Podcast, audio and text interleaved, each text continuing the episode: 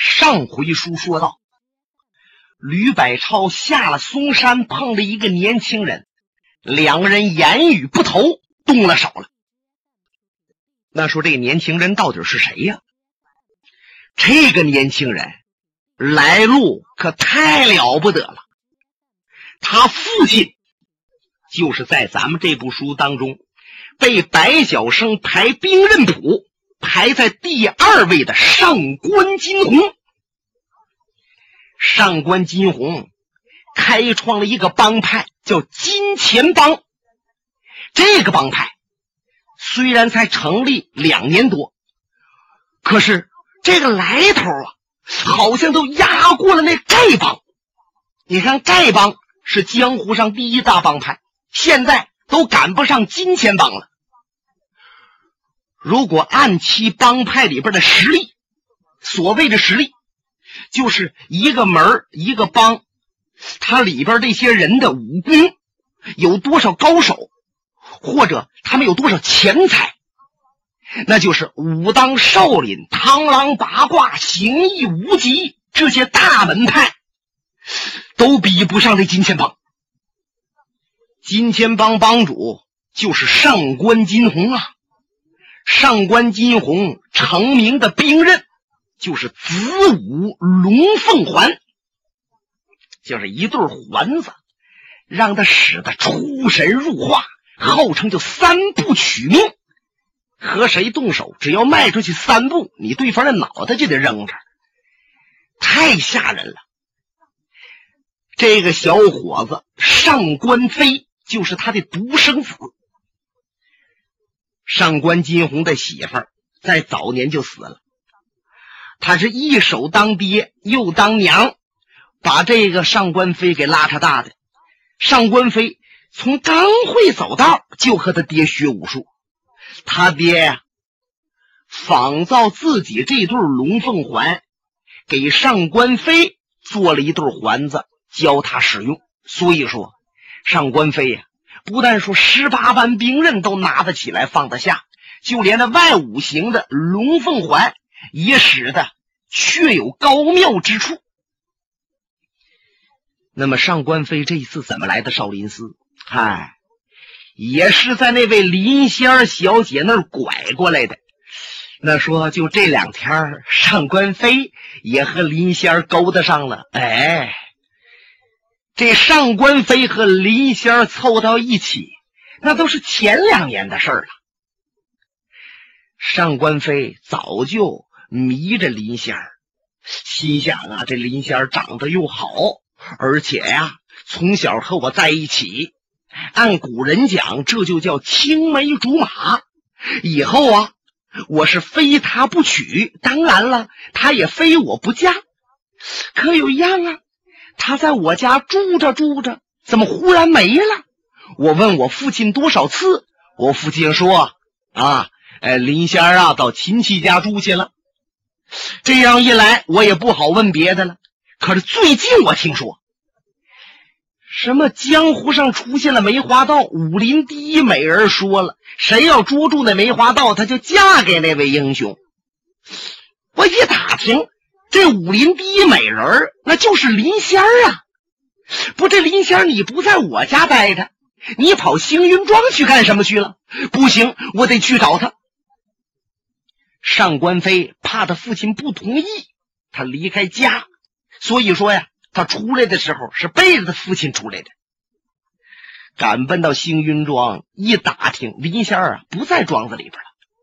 他就想着林仙在哪儿呢？哎，就在星云庄旁边不远的小镇子，他碰着林仙了。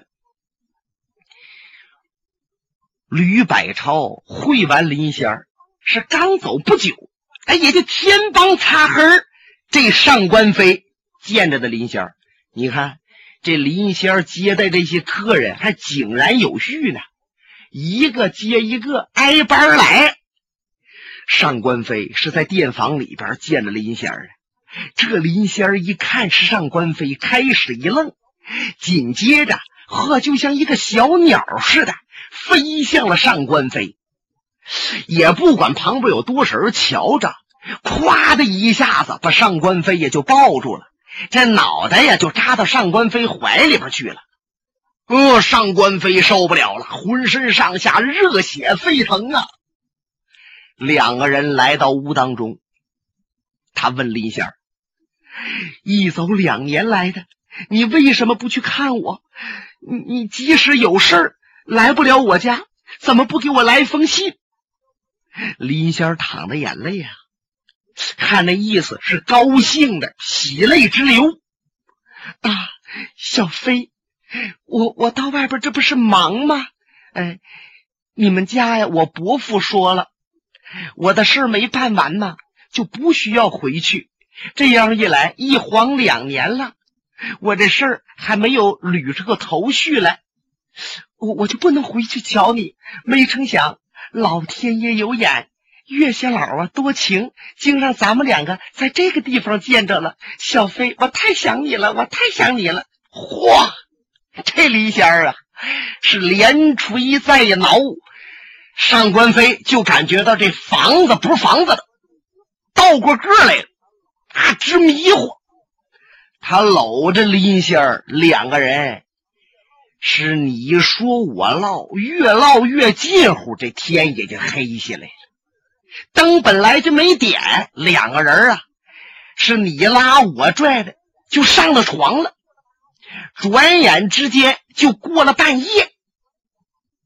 这林仙儿捋了捋头发，告诉上官飞：“啊，把灯点着，我有个事儿啊，想起来了，我得跟你啊聊聊。”哎哎哎哎！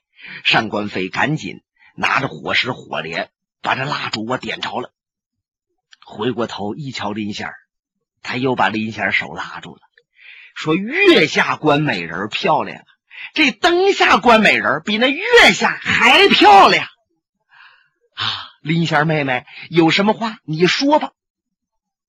啊，你不知道啊，也就是咱们俩今夜相见了，不然的话，说不定再过几天我就死了，咱们永远见不着了。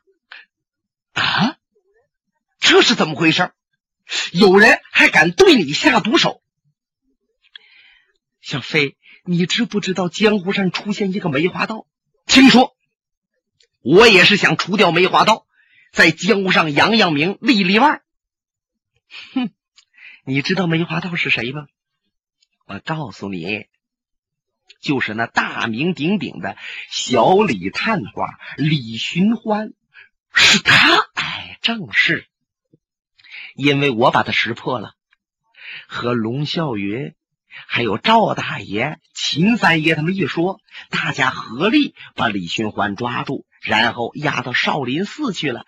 可是李寻欢的武功太高了，据说他被困少林寺，那些和尚们一时还治不住他，相持不下。这不吗？白天的时候啊，有那位吕大侠吕百超，他赶奔少林寺去了，帮着我呀。要杀死李寻欢，可是还不知道他能不能得手呢。这上官飞一听，脸不是色儿。你说的就是那个名列第五的吕百超为你杀李寻欢去了？正是。哼，我可听说了，这个姓吕的也是个风流客。你呀，是不是跟他？又显得很亲密，他才帮你的忙的。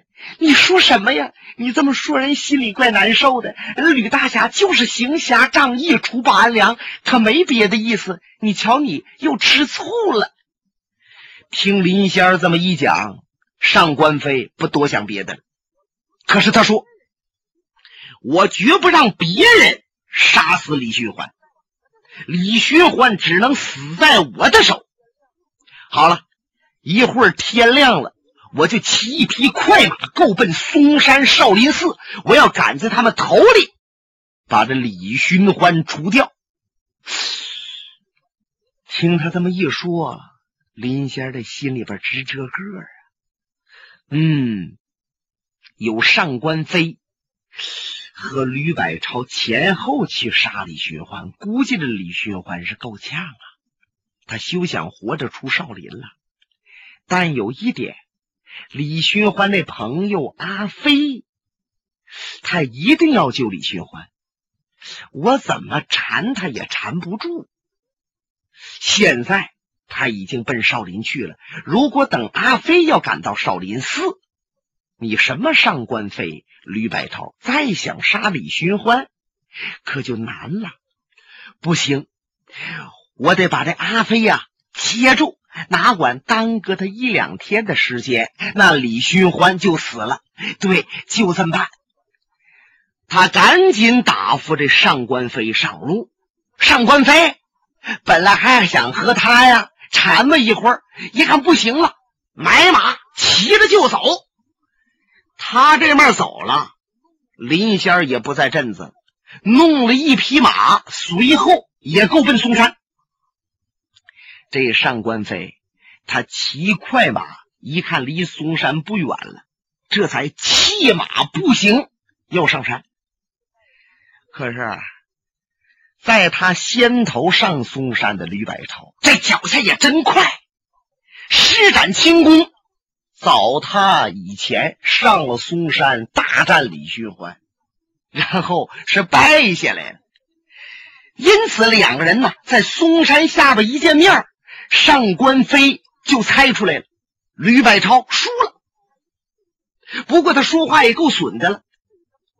说：“既然你败了，你为什么不死呢？”吕百超听这话被激怒，亮出宝剑就想结果他的性命。可是上官飞那是什么出身呢？他爹是上官金鸿啊！亮出剑来，招数相对，不但说没被吕百超给刺死，他有几招绝的，险些还把吕百超刺中。可是他见吕百超施展出轻功。刷刷刷围着他一转，他明白，在某一些方面，这姓吕的还是比自己坚强。那么，就用宝剑想赢吕百超，好像是不易。既然如此，我就把我爹成名的兵刃亮出来，用这对子午龙凤环废掉你吕百超。放起宝剑，亮出双环，他把双环往出一亮，吕百超噔噔噔噔噔，向后一闪，杀！龙凤环，哼，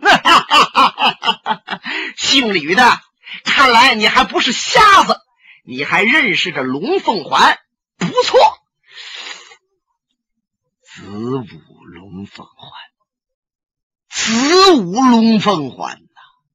我来问你，你和上官金鸿什么关系？哼！那乃是我的父亲，我是他儿子上官飞。想到自己父亲呐，声誉不满四海，武术压倒八方，就连名列第五的吕百超，想到父亲，都心中吃惊，连连后退。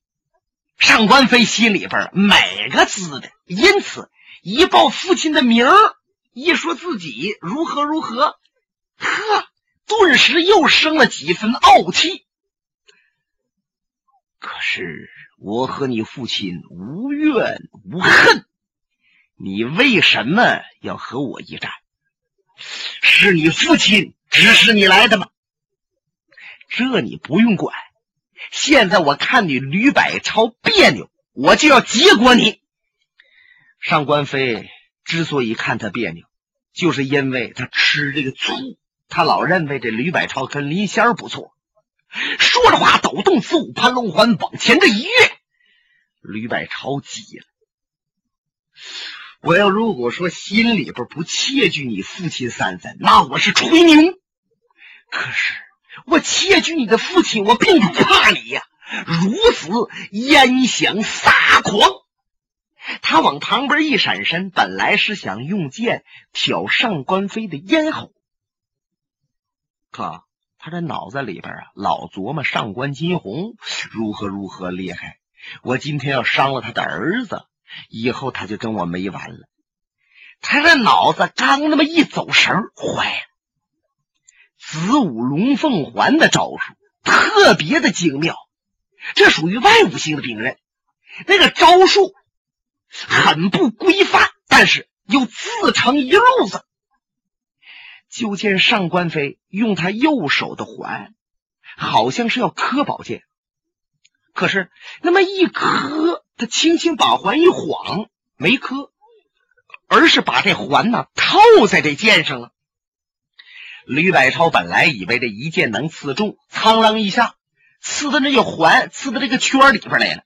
他刚往里边这一刺，上官飞斜着往旁边一蹦，就听他咔吧，宝环断单剑，这宝剑咔啦一下子从中就折断了。哎呀！宝剑折断还不算，上官飞左手的这个环呢，一较劲，唰啦就飞出来了。好家伙，就像那飞碟似的，来无踪，去无影啊！啊！扑通！吕百超一屁股就坐地下了，他就感觉到头顶一发凉，用手摸脑袋也是懵了，脱口就喊了一句：“我脑袋还有没了？”不是脑袋要没了，那还能说话了吗？没说吗？真吓坏了！原来上官飞使出来飞环的功夫，本来是飞他脖子去的，他往下一低头。把发转给撩去了，而且带起了一块鹅卵大小的头皮。他用手一捂，那鲜血擦，顺着四面就流下来了，脸呢、脖子上都是血了。上官飞向前纵身，收环在手，嘎啦别在身后。哈哈哈哈哈哈，七男子大丈夫，治人一福，不治人一死。吕大侠，既然你已经败在我的手下，我就饶你不死了。说完他一转身，是上嵩山少林寺。哈哈哈，吕百超坐在地下。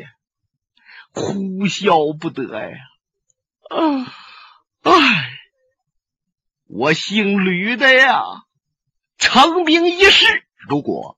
败在死在李寻欢或者上官金鸿的手下还算值个，竟败在这么一位胎毛未退、乳臭未干的小子上官飞手里边，我还有什么脸面活呀？我他坐在地下半天没起来，就在这琢磨是不是上吊抹脖子或者叫喝死了。咱们不提吕百超死活。单说上官飞，踏雪上嵩山，来到庙门前，梆梆梆一叩门。这个时候啊，接近晌午，有小和尚把门打开了，看看上官飞，心想是个练家子。自从李寻欢被困我们少林寺后，来了很多人呢，都跟李寻欢要拼。可是前后那么多人，不是让李寻欢打跑了，或者出别的事儿，也没有杀得了李寻欢。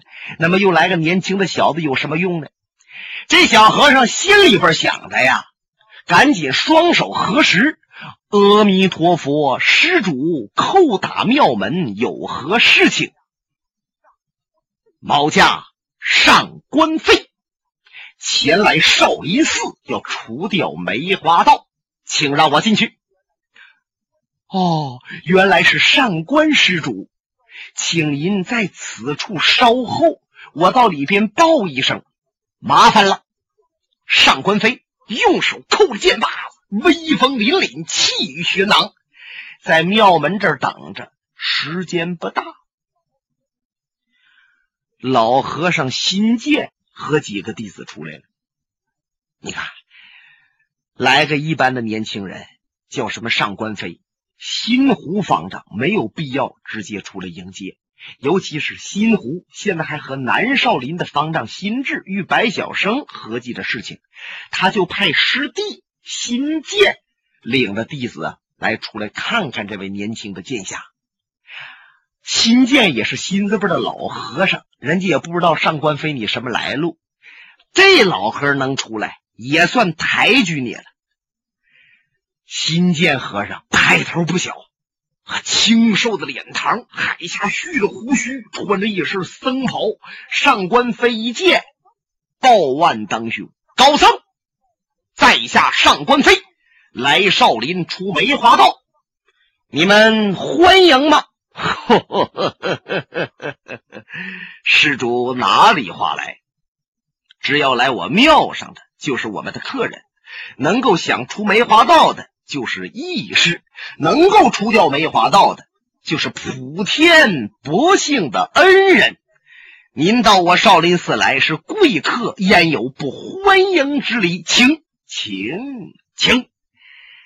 心间琢磨，来个上官飞，这上官飞什么来路呢？哎，不管怎么地，只要有人能打李寻欢，那就行啊。可是他一边往里边让着，陪着上官飞往里走，他随嘴问了一句。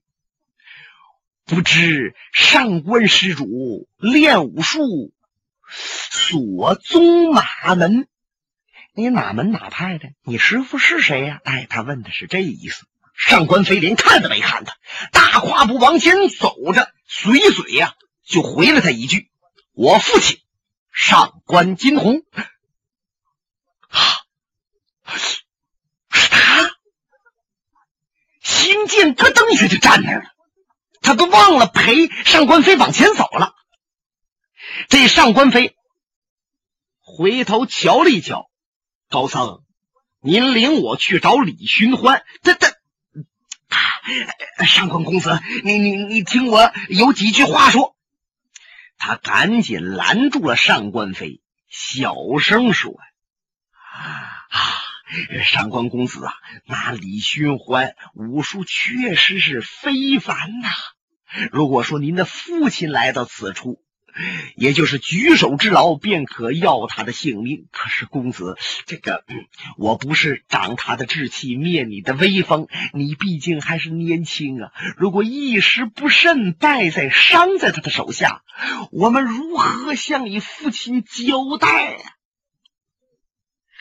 其实，新建和尚说这几句话，他可不是说。万一上官飞死在李寻欢的手，他们少林寺不好向上官金鸿交代；而是万一上官飞死了，他本人没法见上官金鸿，那上官金鸿就得宰了他。因此，他赶紧拦上官飞。上官飞用手一扒拉，高僧，我就冲您说这话。今天我要不杀了他李寻欢，我绝不离庙。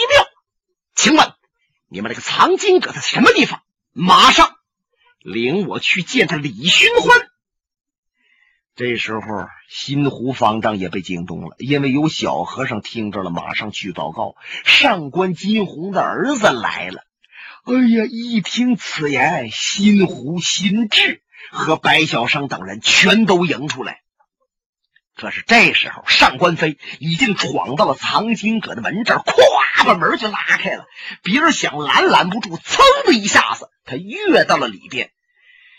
你看，上官飞没见到过李寻欢，这小子眼睛也够毒的，一眼就盯着李寻欢，连看旁边的仙树都没看。你就是那位李探花，可能是李寻欢呐，一夜没睡觉，酒再喝多点显得醉麻哈的。大眼皮往下耷拉着，嗯嗯嗯，鄙人李寻欢，冒上官飞，我前来结果你。说着，他轻轻的在背后亮出来了子午龙凤环。李寻欢本来那眼睛半睁半闭，可是一瞧这环，啪，这眼皮就撩上去了。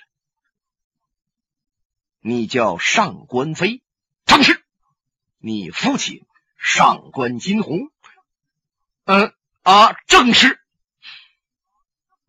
是你父亲让你来的吗？这个你甭问。嗯，我想你父亲不会指使你一个小孩子来杀我。既然不是你父亲让你来杀我，你走吧。哼，我可以走，可是。我要带走你的脑袋。本节目由哈尔滨大地评书艺术研究所研究录制。刚才播送的是。